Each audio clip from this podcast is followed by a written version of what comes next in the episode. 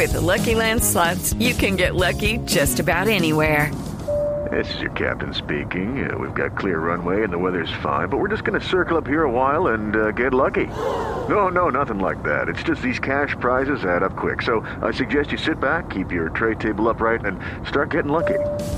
Play for free at LuckyLandSlots.com. Are you feeling lucky? No purchase necessary. Void where prohibited by law. 18 plus terms and conditions apply. See website for details. 12, 9 minutos, seguimos en el Océano Pacífico. Vamos ahora al puerto de Buenaventura.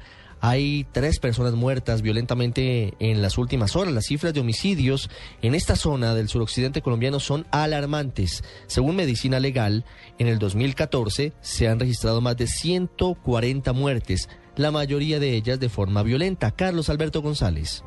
El terror cunde en el puerto de Buenaventura por la guerra entre bandas criminales que deja una cifra escalofriante de muertos y cuya zozobra aumenta ahora por las llamadas casas de piques en donde son desmembradas las víctimas. Aunque no se tiene una cifra precisa de estos hechos, son 13 las mujeres que han muerto de manera violenta en lo que ha corrido el año, según informó Carlos Valdés, el director de Medicina Legal. En lo corrido del año se ha presentado en el, en el distrito de Buenaventura 148 muertes violentas. Dentro de esas muertes tenemos accidentes de tránsito, accidentes caseros, homicidios, suicidios. A propósito de estos desmembramientos, eh, 12 restos de cuerpos eh, fueron hallados este fin de semana en una fosa común y corresponden a Gloria Estefanía Brandon, de 34 años, y Davidson Rondón Restrepo, de 24.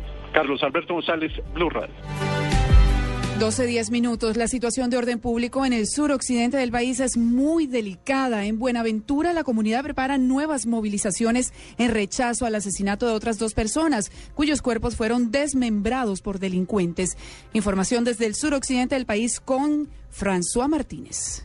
El mandatario distrital Bartolo Valencia explicó que el inicio del plan Entrega tu arma y recibe la vida intentará persuadir a los integrantes de las BACRIN para que vuelvan a la vida civil. Eh, la intervención y la presencia de la fuerza pública constante en los barrios va a seguir en las comunas y la, la mejor eh, salida que tienen ellos es acogerse a la vida civil, a la vida organizada. Entre tanto, el comandante de la Policía Valle, coronel Mariano Botero Coy, confirmó que sigue localizando en las palafitas las denominadas casas de pique. Principalmente en ubicar a estas personas que están ocasionando estos hechos. Como se pudo evidenciar allí, unas casas abandonadas, eh, las que eran empleadas precisamente para cometer estos hechos de barbarie. El fin de semana las autoridades hallaron dos cuerpos desmembrados, lo que prendió nuevamente las alarmas. En el Valle del Cauca, François Martínez, Blue Radio.